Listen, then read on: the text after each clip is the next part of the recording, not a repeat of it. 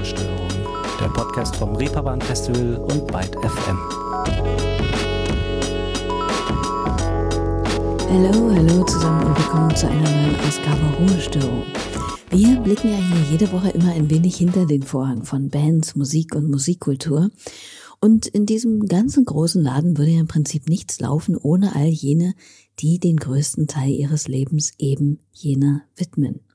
Und ich spreche da jetzt gar nicht unbedingt von MusikerInnen konkret, die die Musik liefern, sondern von all jenen, die sich um all das kümmern, was drumherum um den kreativen Prozess geschieht. Also Leute, die in der Musikbranche arbeiten, Musik produzieren, Veranstaltungen planen, Live-Clubs betreiben, als BacklinerInnen wirbeln oder das Ganze leidenschaftlich in Plattenläden beispielsweise verkaufen.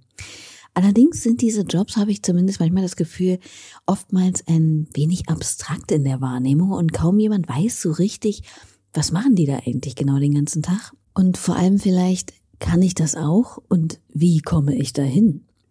Das Reeperbahn Festival hat dazu eine ziemlich nette Reihe auf YouTube ins Leben gerufen, die in kurzen Videos von gerade mal, ja, so maximal fünf Minuten verschiedenste Jobs der Branche abbilden und Leute vor die Kamera holt, die aus ihrem Arbeitsalltag berichten.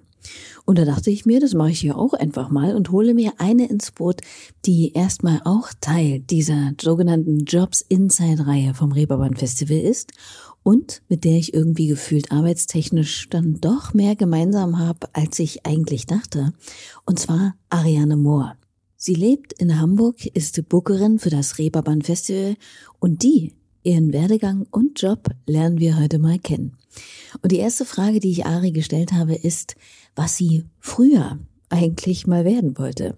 Denn Bookerin ist jetzt wahrscheinlich nicht unbedingt einer dieser klassischen Jobs, den man beim Poesiebucheintrag aus der Schulzeit finden wird.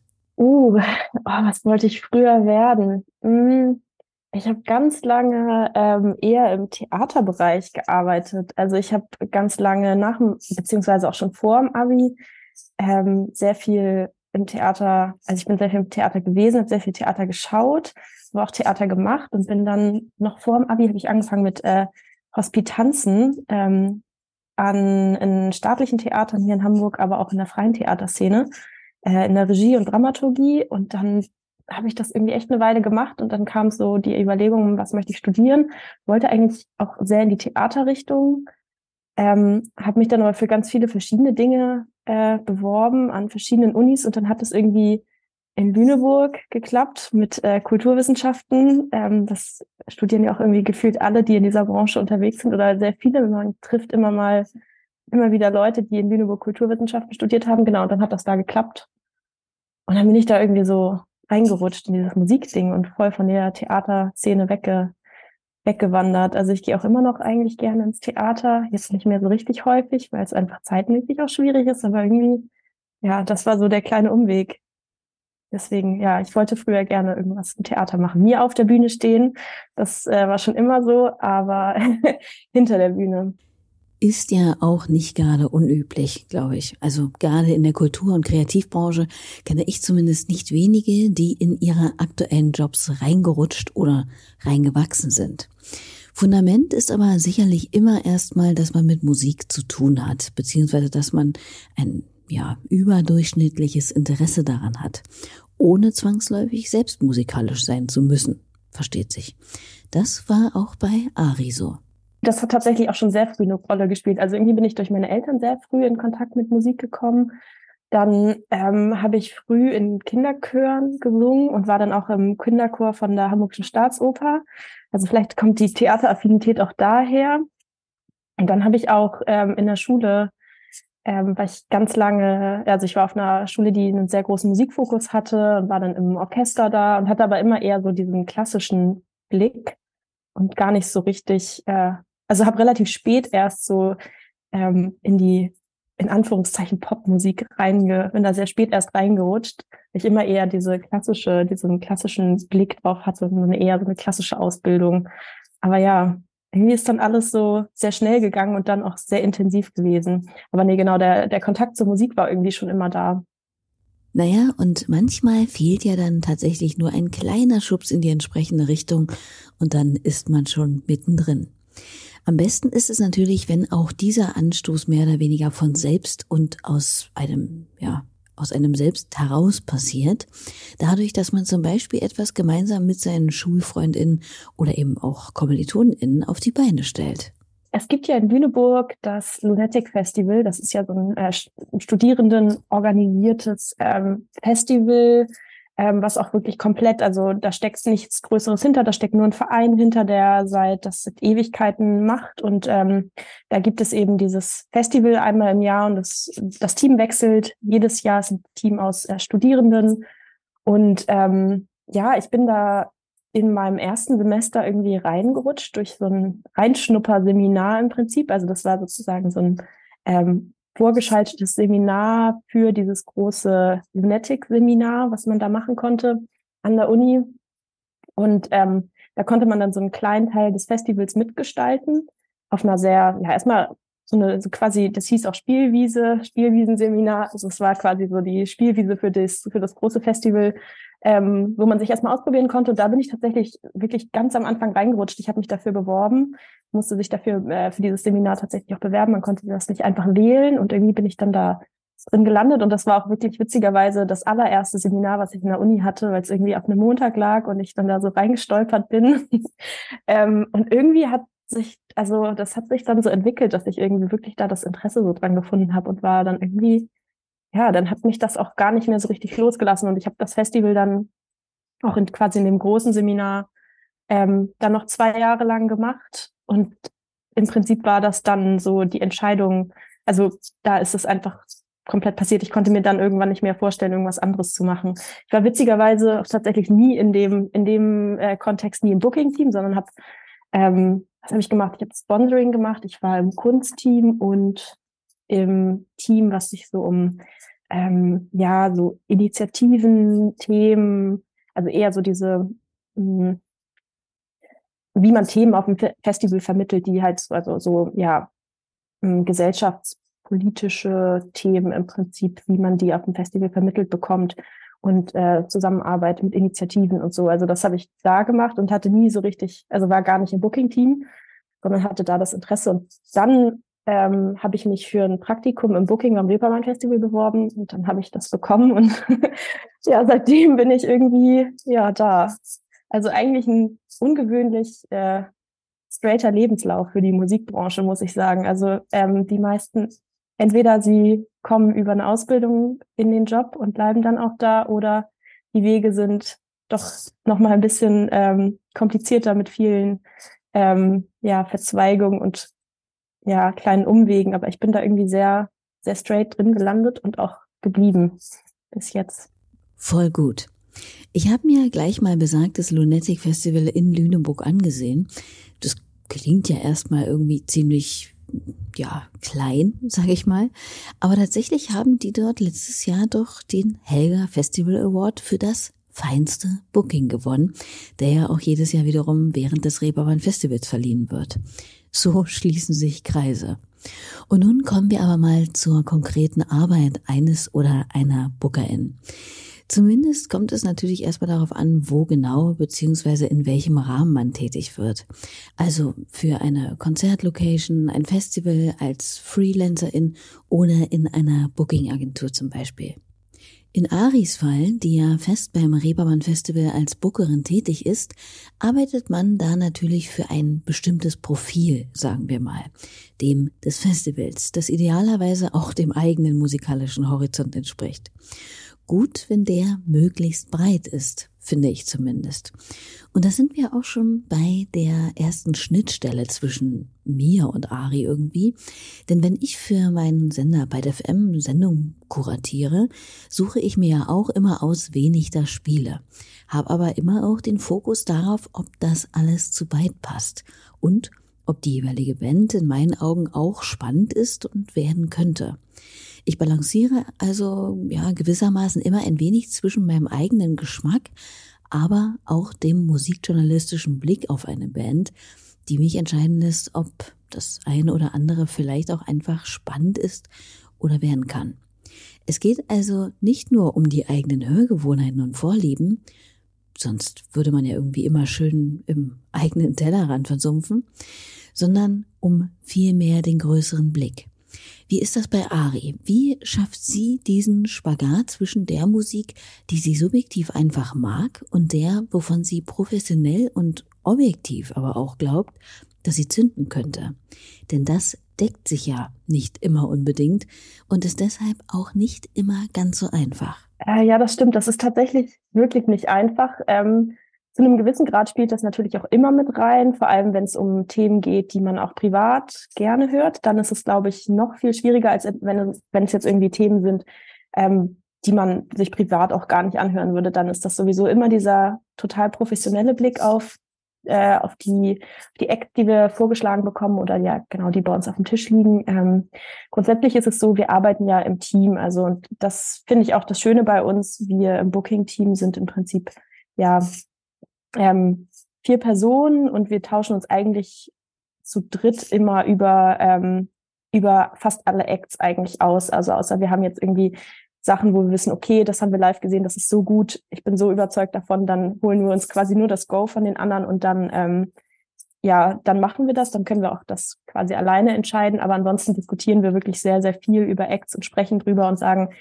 ich sehe das so und so, ich glaube, da ist folgendes Potenzial aus diesen Gründen ähm, und argumentieren dann erstmal relativ nüchtern, wenn es dann halt auf diesem Aspekt kommt, wie die musikalische Qualität ist, ähm, ob wir da, da sehen, dass das funktioniert bei einem bestimmten Publikum oder auch bei unserem Publikum, dann ist es immer schwierig, dieses ganz subjekt, diesen ganz subjektiven Blick darauf zu bekommen. Aber irgendwie lernt man das auch mit der Zeit. Also das ist nicht so, dass man das sofort, also so war jedenfalls bei mir so, dass ich das sofort hatte, sondern man muss erstmal irgendwie, man versteht dann, man versteht diesen ganzen Musikmarkt, man versteht, okay, was ist eigentlich unsere Zielgruppe, was ist unser Publikum, was interessiert die Personen, die bei uns aufs Festival kommen. Und das ist ja auch das Schöne bei uns, dass das sehr, sehr, sehr breit gefächert ist. Also im Prinzip können wir fast alles zeigen, außer es ist irgendwie äh, inhaltlich, also ja, überschreitet gewisse Grenzen, die wir äh, nicht zeigen wollen oder eben auch Genres, die bei uns tatsächlich, also da gibt es ein paar, die eigentlich bei uns nicht so richtig viel stattfinden, also sowas wie Metal oder so haben wir eigentlich so gut wie gar nicht. Ansonsten ist das ja sehr breit gefächert und deswegen ist es auch schön, dass wir da so viele verschiedene Sachen zeigen können. Aber genau, wir schauen uns die Acts immer an, die wir angeboten bekommen, ähm, diskutieren da sehr viel drüber. Und das finde ich ist auch ein wichtiger Punkt, dass man auch so die ja einmal so die Blickwinkel der anderen ähm, aus unserem Team damit reinbekommt, damit man eben ja sich auch immer noch mal hinterfragt, weil irgendwie so viele Acts, wie wir bei uns auf dem Tisch haben, das sind ja so zwischen fünf bis sechstausend Bewerbungen pro Jahr und am Ende sind es ja auch gar nicht so viele Slots. Also wir haben im kuratierten Musikprogramm ungefähr 250 Acts pro Jahr. Das ist dann doch ja nochmal sehr, also relativ im Vergleich zu anderen Festivals sehr viel, aber ähm, im Vergleich zu den Bewerbungen sehr wenig. Und deswegen ist es irgendwie total wichtig, dass wir uns darüber austauschen, weil sonst, glaube ich, ja, sieht man den Wald vor lauter Bäumen manchmal einfach auch nicht, weil es so viel ist. Und ähm, genau, und deswegen, ja, wir hören uns alles an, sprechen ganz viel drüber, beziehungsweise schreiben. Ähm, und genau, dann manchmal ja, manchmal hinter, hinterfragt man sich auch selber nochmal und denkt so, hm, okay, war das jetzt, was ich dazu gedacht habe, wirklich richtig? Wenn jetzt nochmal ein Anstoß von einer anderen Person reinkommt, aber meistens so der erste, das erste Bauchgefühl schon immer relativ, relativ gut.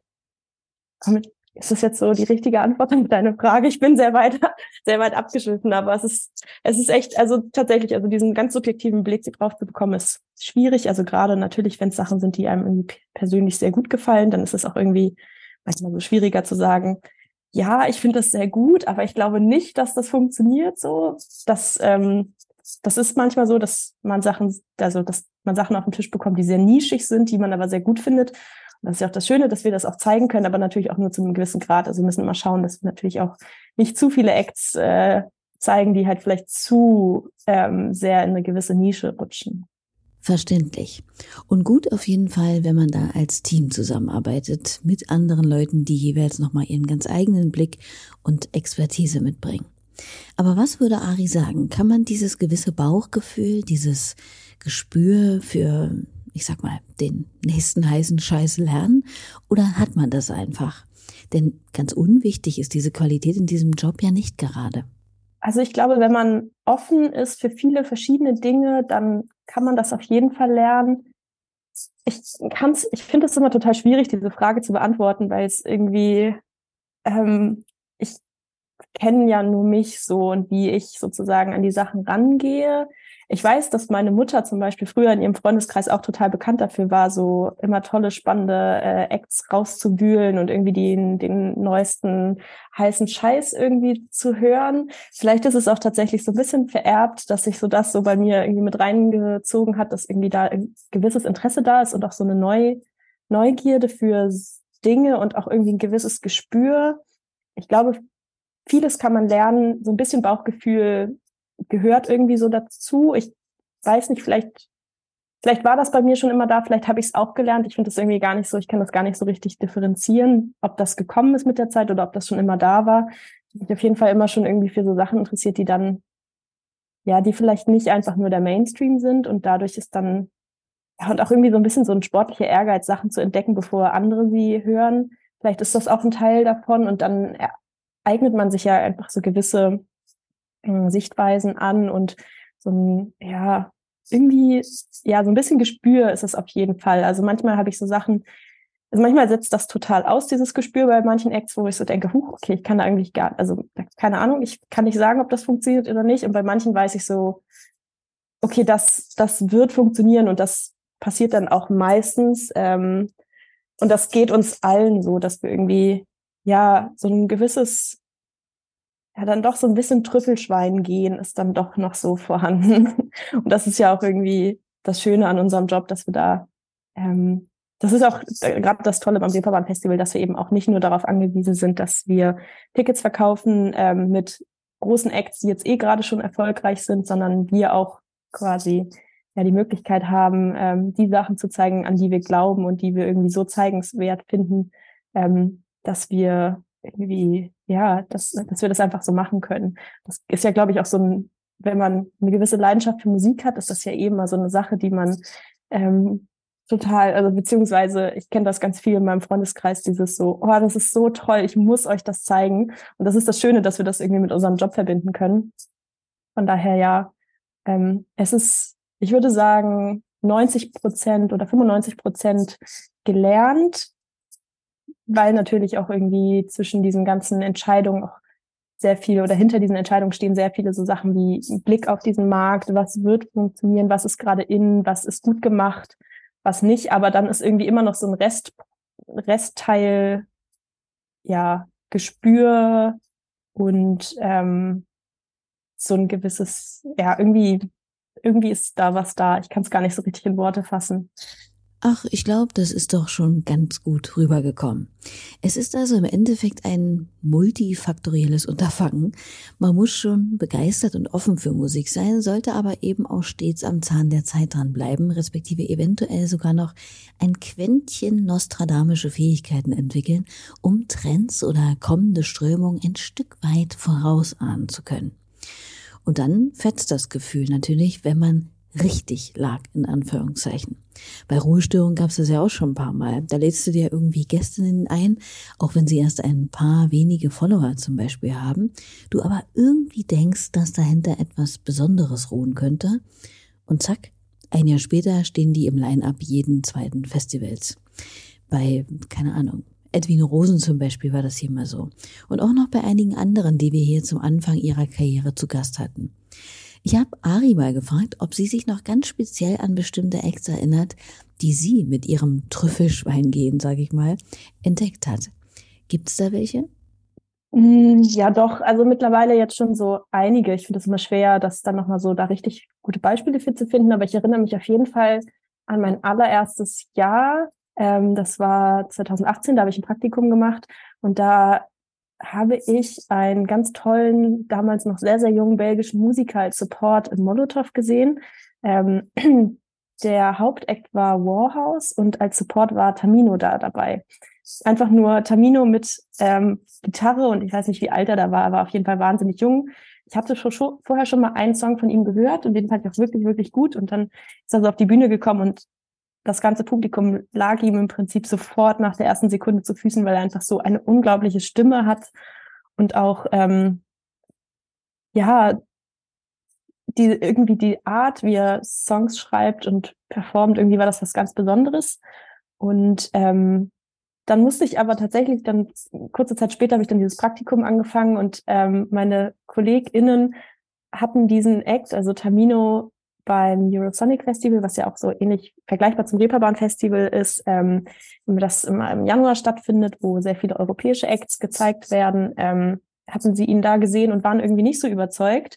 Vielleicht lag das auch an der Aufregung von ihm oder was auch immer. Und ich musste dann auf jeden Fall meine KollegInnen sehr davon überzeugen, dass äh, wir Termine auf dieses Festival, also aufs Reeperbahn Festival buchen und dann ähm, ich mich da auch durchsetzen können. Und dann ist das auch passiert. Und ja, irgendwie jetzt spielt er, weiß nicht, in Hamburg hat er vor einer Weile das Übel und Gefährlich ausverkauft mit ziemlich viel Vorlauf. In Berlin war ich bei einer Show, da waren, glaube ich, so 1400 Leute. Das ist jetzt nicht riesig, riesig, riesig, aber ich finde, wenn man bedenkt, dass das irgendwie 2018 war und dazwischen noch ein paar Jahre Pandemie und äh, dieser Act ja auch weltweit jetzt irgendwie sehr erfolgreich ist, das ist irgendwie so ein Beispiel, das ist mir sehr im Gedächtnis geblieben, wo ich irgendwie sehr viel gekämpft habe, weil ich irgendwie sofort gesehen habe, okay, das funktioniert wahnsinnig gut, das ist irre, irre toll, das ist so ein Ausnahmemusiker ich hake an dieser Stelle mal eben ein, falls ihr Termino nicht kennt und dennoch wissen wollt, von wem Ari da gerade so schwärmt, das ist der Gute hier.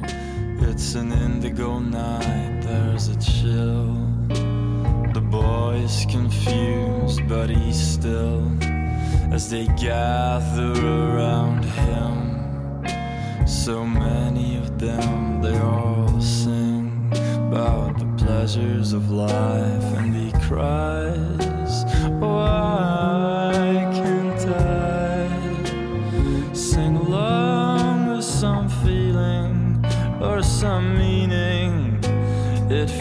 Like I've always been blind. I don't know why you girls are so kind, there are so many in line. Indigo Night heißt der Song. Über solche Acts stolpert man irgendwie immer mal wieder oder jedes Jahr hat man so ein paar Acts, in die man sich total verliebt. Ähm, und wo man dann so sagt, oh, das ist so wahnsinnig toll, das müssen Leute entdecken. Letztes Jahr hatten wir das zum Beispiel ähm, mit The Haunted Youth, die haben wir irgendwie aus dem, so aus dem Booking-Postfach rausgegraben, die im Zweifel auch noch untergegangen wären. Ich habe mir diese Songs angehört. Es waren, glaube ich, damals waren drei Songs released. Und dann habe ich die nur noch in Dauerschleife gehört und dann meiner Kollegin ähm, Kira geschickt und sie ist auch komplett, sich auch komplett verliebt sofort. Und dann haben wir irgendwie diese Acts oder diesen Act beide dauerhaft in Dauerschleife gehört und waren irgendwie völlig hin und weg. Und dann, ja, hat das irgendwie auch total toll funktioniert. Die wurden für den Anchor Award nominiert. Tamino übrigens damals auch, der hat den ja sogar gewonnen, 2018. Ähm, und jetzt spielen The Haunted Youth irgendwie gefühlt auf äh, fast jedem europäischen Festival und auch wenn das halt vielleicht nur so ein kleiner Schubs war, den man diesen Acts dann geben konnte, trotzdem ist irgendwie so jede Festivalbestätigung, die man da so sieht, immer so, so eine kleine Bestätigung und es freut einen dann persönlich auch immer so. Das sind halt jetzt so die kleineren Beispiele, aber es gibt natürlich beim Reeperbahn Festival auch noch so diese Erfolgsstories von Ed Sheeran über, ach, wen auch immer. Es, also es fühlt hat ja schon, also ja, es gibt so eine lange Liste an Acts, die irgendwie mal Reeperbahn Festival gespielt haben, die dann kurz darauf einfach riesig geworden sind. Und das ist irgendwie, aber es gibt immer so ein paar Acts, wo man dann so diese kleinen persönlichen Erfolge schon ja sehr, sehr, sich sehr drüber freut, weil das irgendwie, ja, jede Festivalbestätigung, die dann reinkommt oder jeder, keine Ahnung, neue Label-Deal, den man dann da irgendwo sieht, ist dann ja irgendwie so ein bisschen ja, auch ein kleiner, kleiner Verdienst auch wenn es dann irgendwie sehr im Hintergrund passiert und man irgendwie dann nur so einen ganz kleinen Schubs gegeben hat, aber man ist irgendwie Teil dieser Karriere, was irgendwie ja ein schönes Gefühl ist. Auch ein bisschen nerdig, dass man sich über diese Kleinigkeiten sehr freut, aber das ist irgendwie so das, was es ausmacht.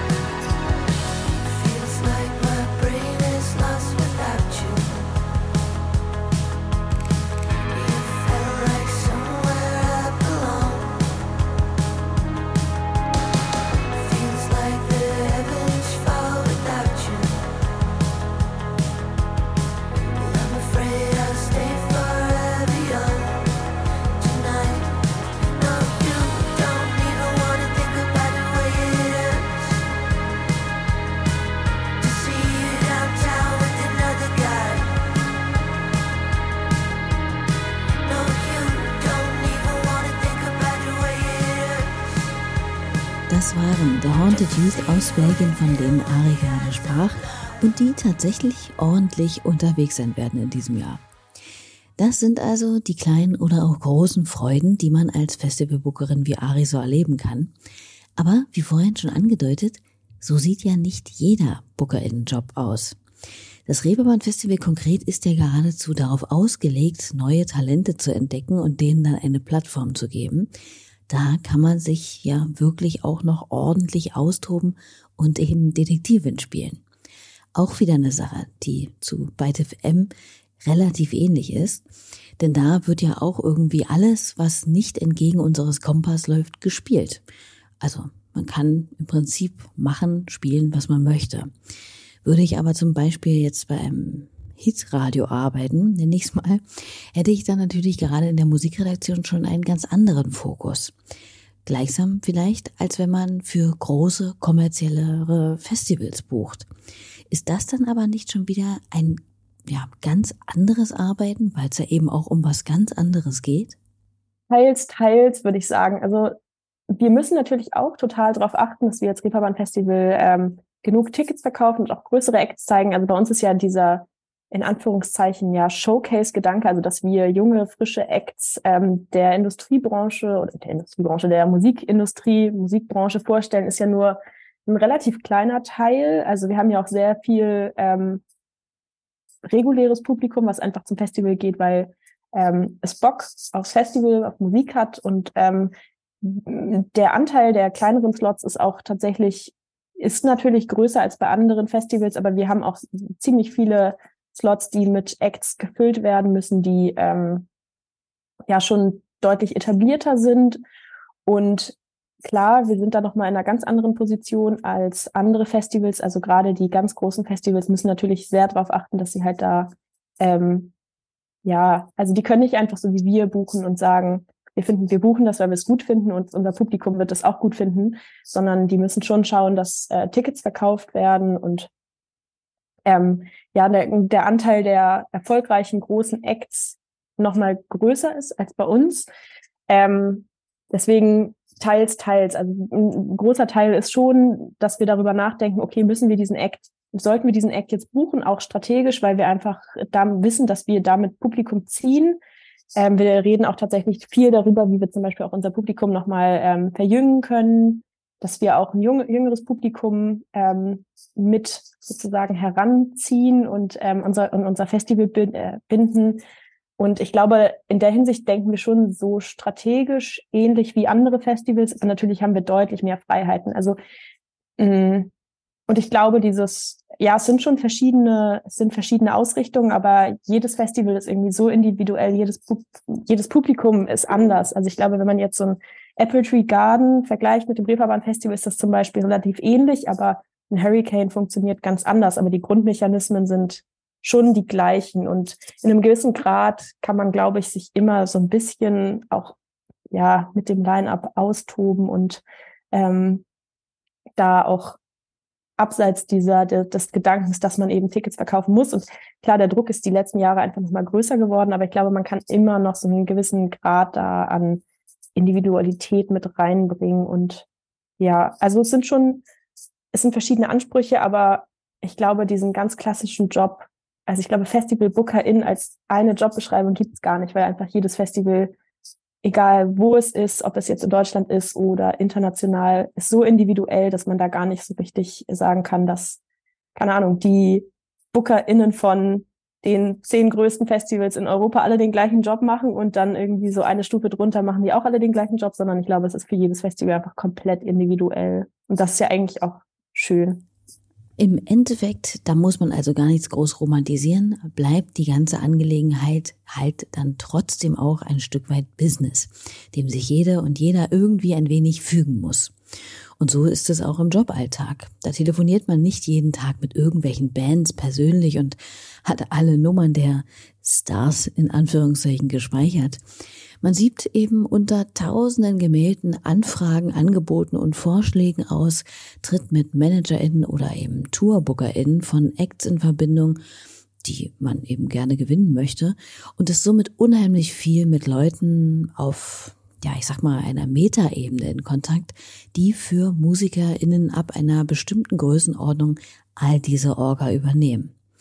Ein weiterer Aspekt, der gerade in den letzten Jahren immer bedeutsamer geworden ist, ist, dass sich nicht mehr einzig nur um die Musik äh, für, von Künstlerinnen interessiert wird, sondern je nach Ausrichtung des jeweiligen Festivals, Clubs oder Agentur spielen auch zunehmend die Texte, Haltung und der Umgang der jeweiligen zu buchenden Acts eine Rolle.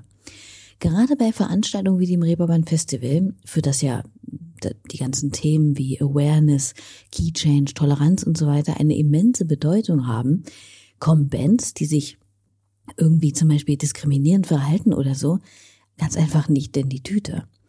Das ist nur konsequent und ja auch toll, aber macht die Arbeit einer Bookerin ja sicherlich nicht unbedingt leichter oder umfangärmer. Das ist auf jeden Fall in den letzten Jahren deutlich intensiver geworden. Zum einen ähm, sind wir als Reeperbahn Festival Initiatoren, aber eben auch Unterzeichner der Key Change Pledge. Ähm, wahrscheinlich, ja, äh, die ZuhörerInnen des, des Podcasts wissen wahrscheinlich schon Bescheid, was die Key Change Pledge ist, aber kurz zusammengefasst bedeutet das einfach, dass ähm, wir als Festival uns das Ziel gesetzt haben, 50-50 ähm, im Line-up zu haben, also 50 Prozent Female Acts, 50 Prozent Male Acts. Ähm, das ist natürlich sehr, jetzt alles sehr, sehr grob, weil auch Male, Female, diese Definition ist so ein bisschen schwierig, aber das mal so grundlegend, also Female bedeutet in dem Fall auch mit, äh, mit weiblicher Beteiligung, also entweder female fronted oder eben mit weiblichen MusikerInnen, Musikerinnen.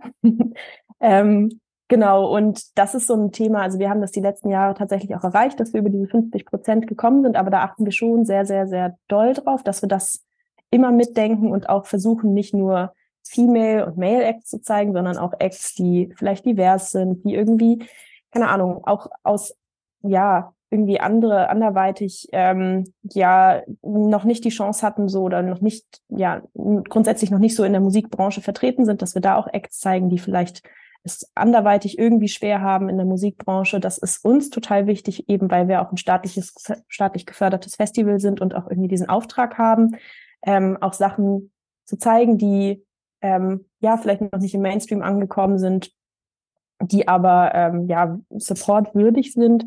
Gleichzeitig ist aber auch dieses Thema zum Beispiel, da sprechen wir viel, viel drüber ähm, im Rap. Was können wir zeigen? Was wollen wir zeigen? Wo sind unsere Grenzen? Das ist ein ganz aktuelles Thema. Da sprechen wir gerade sehr, sehr, sehr viel drüber, weil auch unser Publikum sehr aufmerksam ist.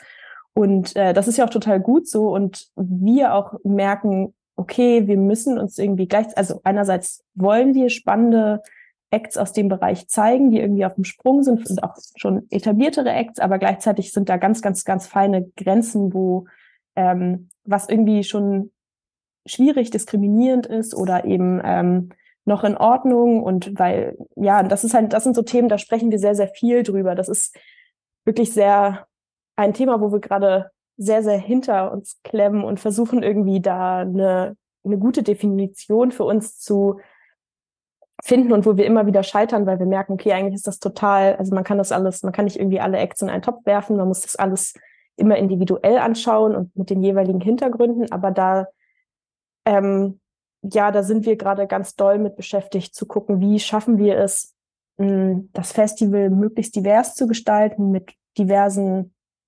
Genres, ähm, Acts, aber wie, wie bekommen wir das auch alles unter einen Hut, dass wir die, die Rap-Acts zeigen, die irgendwie gerade hot und in sind, aber gleichzeitig irgendwie auch niemandem ähm, da Acts, ja, dem, dem Publikum nicht Acts vorsetzen, sozusagen, die auch irgendwie einen Teil unseres Publikums, weil das ist ja auch das Ziel, dass unser Publikum divers sein soll, die irgendwie da Leute ähm, irgendwie beleidigen oder dass unser Publikum sich da unwohl fühlt, weil bestimmte Dinge gesagt werden. Das ist irgendwie super schwierig und das ist ein ganz, ganz, ganz schmaler Grad, eben weil wir auch so breit aufgestelltes oder ja, breit aufgefächertes Spektrum an, an musikalischen Inhalten zeigen. Ähm, und das ist immer das Schöne, dass wir im Winter so ein bisschen mehr Zeit haben, uns mit solchen Themen zu beschäftigen und so ein bisschen das nochmal genauer auszuloten. Und dadurch, dass sich das auch gesellschaftlich gerade ganz, ganz, ganz doll entwickelt und mh, mm, grundsätzlich die ganze Gesellschaft da viel aufmerksamer ähm, wird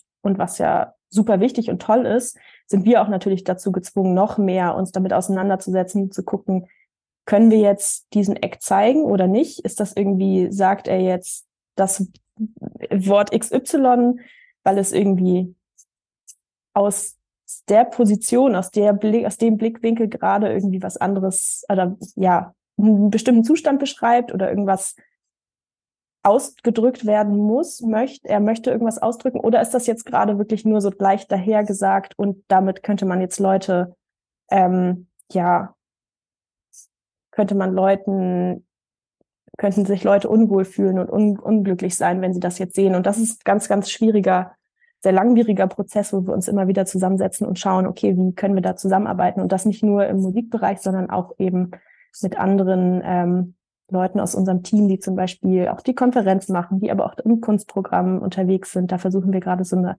ja, einheitliche Linie zu schaffen. Aber genau, also das ist auch gerade diese gesellschaftlichen Themen ähm, sind, da sind wir sehr, sehr aktiv. Das ist irgendwie uns sehr wichtig und genau, da versuchen wir irgendwie übergreifend gerade noch tiefer einzusteigen als noch vor paar Jahren, weil wir einfach jetzt auch wieder mehr die Möglichkeit hatten. Ich meine, gerade die letzten Jahre waren noch sehr pandemiegetrieben. Da war irgendwie ja die Musikbranche gefühlt nur damit beschäftigt zu überlegen und jetzt geht's noch mal viel mehr da an inhaltliche Arbeit. Ein weiteres spannendes Feld, das sicherlich zu so einigen rauchenden Köpfen führt.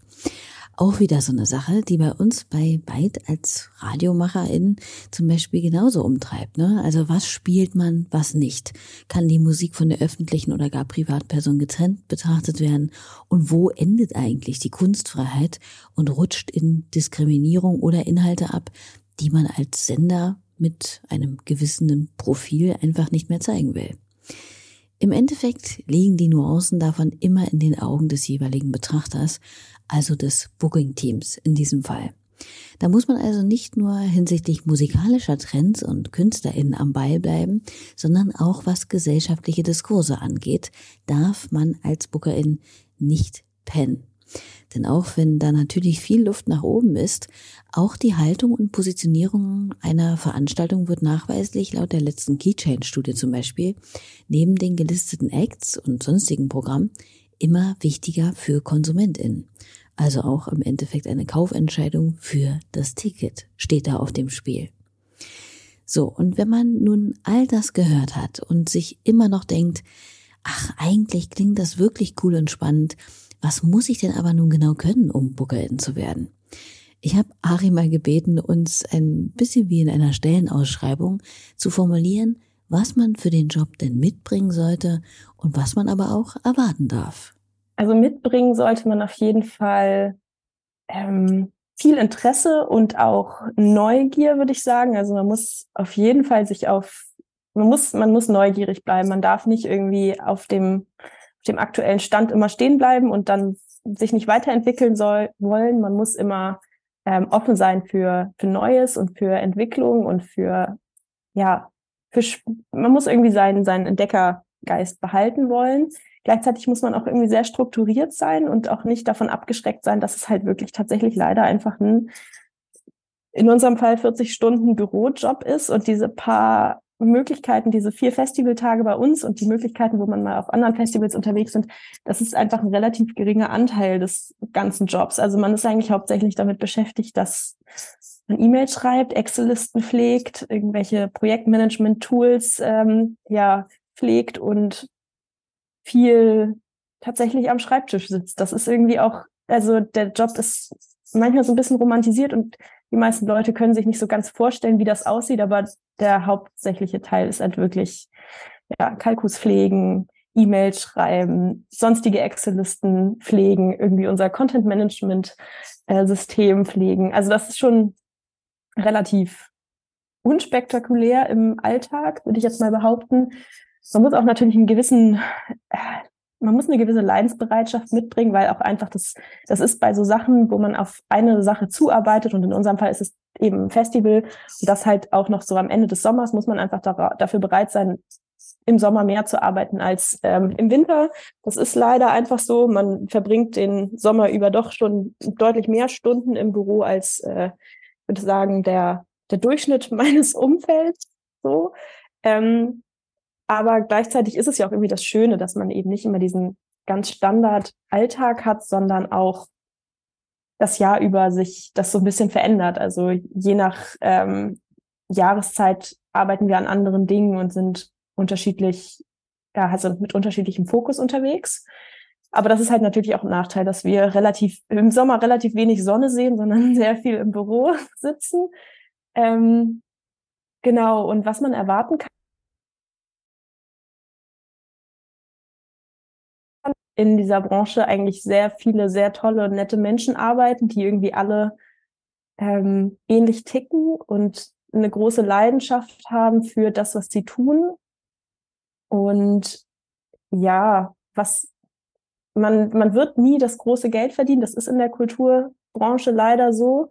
Aber dafür, und das klingt immer so blöd, kann man irgendwie auch sein Hobby zum Beruf machen. Was natürlich auch wieder Nachteile hat, weil wenn man dann zum Abschalten Musik hören möchte, ist das manchmal auch so ein bisschen schwierig, weil man dann diese professionelle Brille nie so richtig absetzen kann.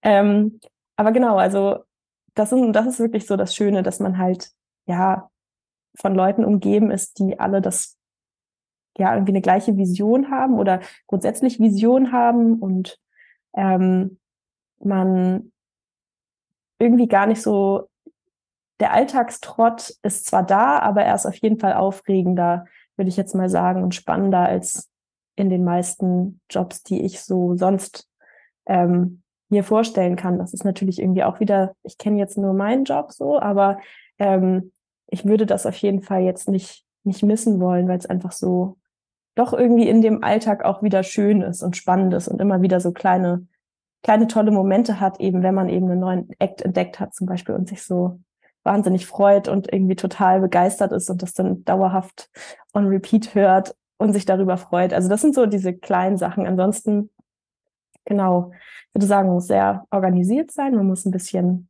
man muss bereit sein, den Job auch ein bisschen Freizeit aufzugeben, gerade eben, wenn es halt in die heiße Phase kommt. Und genau, ansonsten kann man, glaube ich, alles irgendwie mehr oder weniger man muss, kann eigentlich alles mehr oder weniger lernen. Man muss nur eben, und das finde ich wirklich einen sehr wichtigen Punkt, man muss sehr strukturiert sein. Ja, sonst hat man im Zweifel nicht nur die falschen oder vielleicht auch gar keine Jobs mit dabei, sondern vielleicht stehen dann auch einfach alle Acts zur selben Zeit im selben Club und wollen ihr Set spielen. Das wäre blöd. Aber ihr habt's gehört, das war mal ein kleiner Einblick in die Welt einer, wie ich finde, tollen Bookerin. Wie gesagt, hier eben konkret fürs Reeperbahn Festival. Der Job an sich birgt, wie wir es eben schon hatten, auch noch einige andere Facetten, je nach Einsatz und Wirkungsbereich. Aber im Kern, denke ich, kann man nun ganz gut einschätzen und verstehen, was da so hinter den Kulissen alles so passiert, bis ein ordentliches Line-up steht. Wenn ihr das Gesicht zu der netten Stimme auch mal sehen wollt, ich verlinke euch den Videobeitrag gern nochmal in den Show Notes. Und wenn ihr auf dem YouTube-Kanal des Reeperbahn Festivals ohnehin unterwegs sein solltet, könnt ihr euch selbstredend auch noch weiter in dem Format Jobs Insights umsehen. Da könnt ihr noch ganz viele weitere interessante kurzweilige Videos zu äh, Berufen wie ToningenieurInnen, äh, MusikfachhändlerInnen oder A&R-ManagerInnen sehen. Sogar zu meiner Ecke gibt's da ein nettes Video, schönerweise mit meiner Kollegin Vanessa Wohlrath von ByteFM, die über ihre Sicht auf den Job einer Musikjournalistin spricht. So, und nun, zu guter Letzt, habe ich Ari wie auch sonst hier eigentlich fast alle meine Gästinnen mal gefragt, wer denn gerade bei ihr rauf und runter läuft und gleich mal ein paar Höreindrücke dazwischen gebastelt. Oh, ganz, das ist, das ist immer Druck. Das ist auch immer die schwierigste Frage, die einen Leute stellen. Ähm, die Highlights des Reeperbahn Festivals, weil man dann irgendwie, man hat so viele Acts über das Jahr gebucht und man ist dann immer so, oh Gott, jetzt soll ich hier drei nennen und dann vergisst man irgendwie immer die, die einem am wichtigsten sind. Aber ich muss sagen, ähm, ich habe eine ganz, ganz große Albumempfehlung. Und zwar ähm, ist das ein Act, den ich letztes Jahr ähm, bei einem Festival auf Island entdeckt habe. Der heißt Cactus Einarsson. Ja, das Album heißt Kick the Ladder. Das ist wahnsinnig toll. Ähm, das, das ist irgendwie wahnsinnig spannend. Das ist komplett irgendwie, geht durch, durch ganz viele Genres einmal durch. Sehr, ich mag es total gerne, das einmal so durchzuhören. Das ist super, super schön.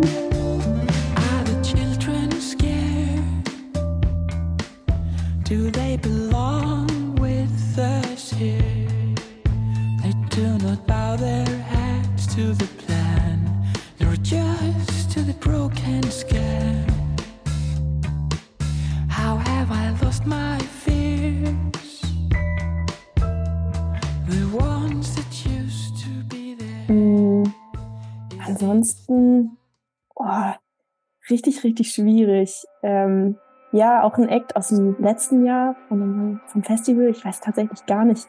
Wir haben den Act immer Bedroom ausgesprochen, wird geschrieben BDRMM. Ganz, ganz, ganz tolle Musik. Äh, kann man sich auch richtig schön drin verlieren.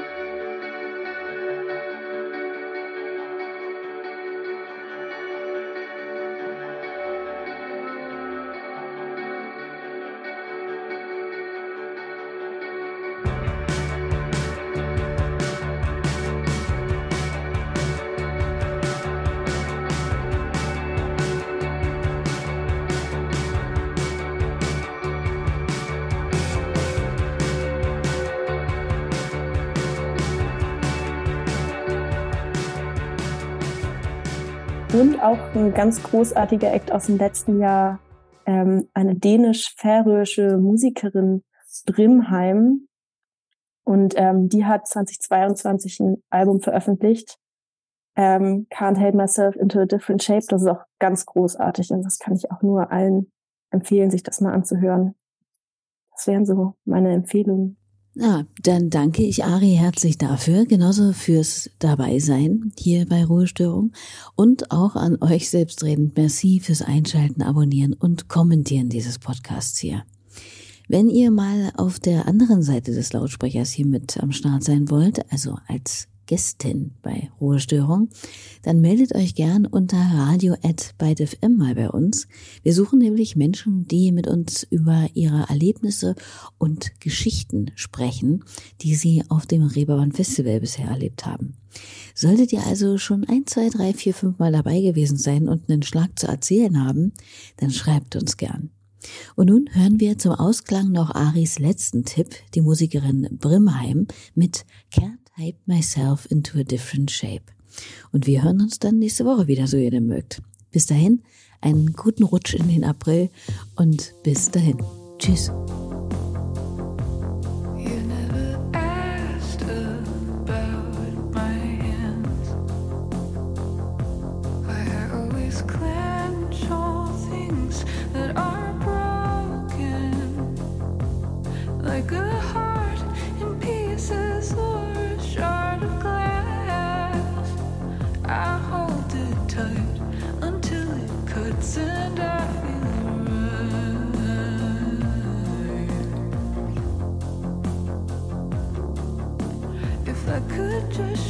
Oh.